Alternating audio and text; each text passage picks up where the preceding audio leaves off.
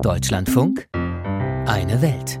Arm gegen Reich, Stadt gegen Land, Weiße gegen Indigene. Im südamerikanischen Land Peru zeigen sich gerade viele gesellschaftliche Kluften. Hinzu kommen höchst fragile politische Verhältnisse und das ist wohl der Mix, aus dem die Proteste geboren wurden, die seit gut sechs Wochen anhalten. Erst gestern gab es in der Hauptstadt Lima wieder Straßenschlachten mit der Polizei. Landesweit werden Menschen verletzt oder kommen ums Leben. Die Zahlen gehen auseinander, aber um die 50 Tote sollen es bisher sein.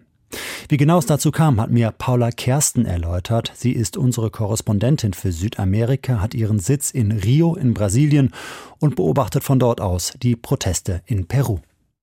Ja, das kommt so ein bisschen darauf an, wie weit wir in der Zeit zurückgehen. Also ganz unmittelbar kann der Beginn der aktuellen Proteste auf Anfang Dezember vergangenen Jahres datiert werden. Da hatte der damalige Präsident Castillo versucht, den Kongress aufzulösen, wirklich nur wenige Stunden bevor der Kongress das dritte Amtsenthebungsverfahren gegen ihn auf den Weg bringen wollte. Und Daraufhin wurde er wegen moralischer Unfähigkeit des Amtes enthoben und wegen Rebellion festgenommen.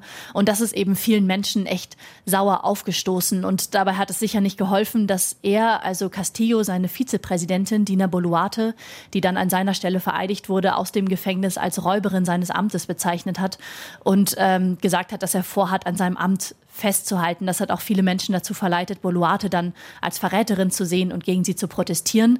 Aber das eigentliche Problem liegt noch viel tiefer und dafür muss man noch viel weiter zurückgehen als diese Verhaftung von Castillo im Dezember. Peru hat in den vergangenen fünf Jahren fünf Präsidenten. Man kann davon sprechen, dass das Land in einer Art politischen Dauerkrise steckt und ja, die aktuellen Proteste ein Auswuchs davon sind.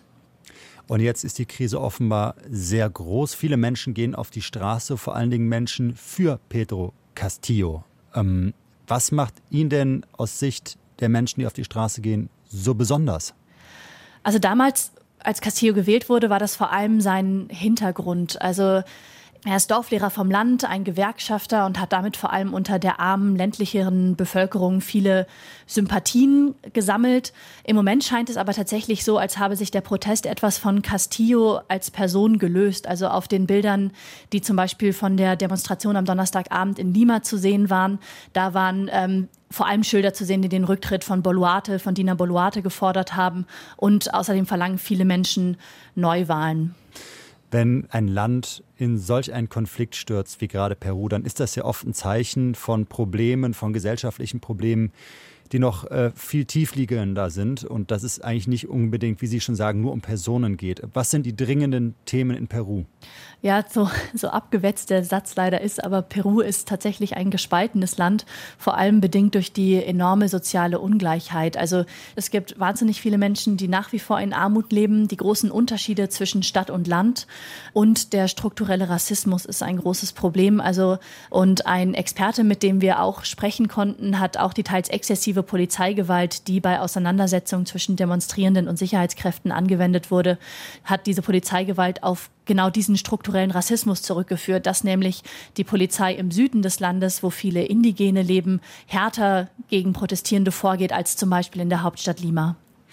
Das Auswärtige Amt, das warnt mittlerweile oder schon länger sogar vor Reisen nach Peru. Der Flughafen Cusco in der Nähe des Weltkulturerbes Machu Picchu, der ist geschlossen aus Vorsicht vor einer drohenden Besetzung durch Demonstranten. Das heißt, der Tourismus, der leidet also schon unter dieser Krise. Welche weiteren Folgen sind spürbar?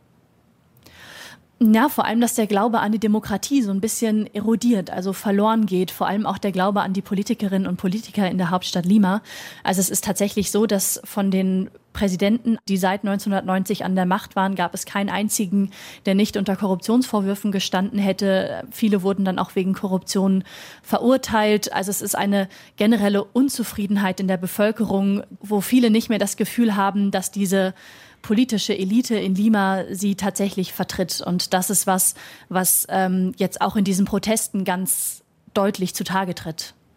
Zeichnet sich denn mittlerweile ab nach einigen Wochen des Protestes, wie eine Lösung für das Land aussehen könnte, wie Peru aus dieser Situation rauskommen könnte? Es, es, wird wohl auf Neuwahlen hinauslaufen. Die hat ähm, die Interimspräsidentin Dina Boluarte jetzt für April 2024 angekündigt, ist damit den Protestierenden schon entgegengekommen. Ursprünglich war ihr Plan, bis 2026 zu regieren, also bis zum Ende der Amtszeit, die äh, Castillo eigentlich das Amt inne gehabt hätte. Dazu müsste der Kongress es schaffen, eine Übergangsregierung aufzubauen und ja, dafür bräuchte es halt ein großes Maß an politischem Willen. Und die Frage ist auch, ob es dann nach diesen Neuwahlen gelingt, wieder eine stabile Regierung aufzubauen oder ob aus diesem Prozess dann wieder so ein zersplittertes Szenario hervorgeht, wie das auch damals bei Castillo der Fall war, der ja auch eine sehr instabile Regierung hatte. Also Oktober 2020 wurde er gewählt, bis September 2022 hat er 70 Ministerinnen und Minister benannt. Also es war auch alles andere als eine stabile Regierung. Es ist auch so, dass die Demokratie in Peru noch vergleichsweise jung ist, gerade mal 20 Jahre alt, um die 20 Jahre alt und sich in einer Aufbauphase demokratischer staatlicher Institutionen befindet. Also es ist durchaus so, dass viele Menschen da die Hoffnung sehen, dass ähm, das Land mit Neuwahlen dann auch auf einen guten Weg wiederkommt. Stichwort Hoffnung, damit auch zu meiner letzten Frage. Was Sie gerade gesagt haben, da ist ja viel Konjunktiv dabei, was in nächster Zeit passieren könnte. Rechnen Sie denn damit, dass diese Proteste, bei denen es teilweise Gewalt und auch Tote gibt, dass die tatsächlich enden? Es gab vor kurzem ja noch eine große Demo in Lima, sieht also eher nicht danach aus. Ähm, welche Perspektive können Sie geben?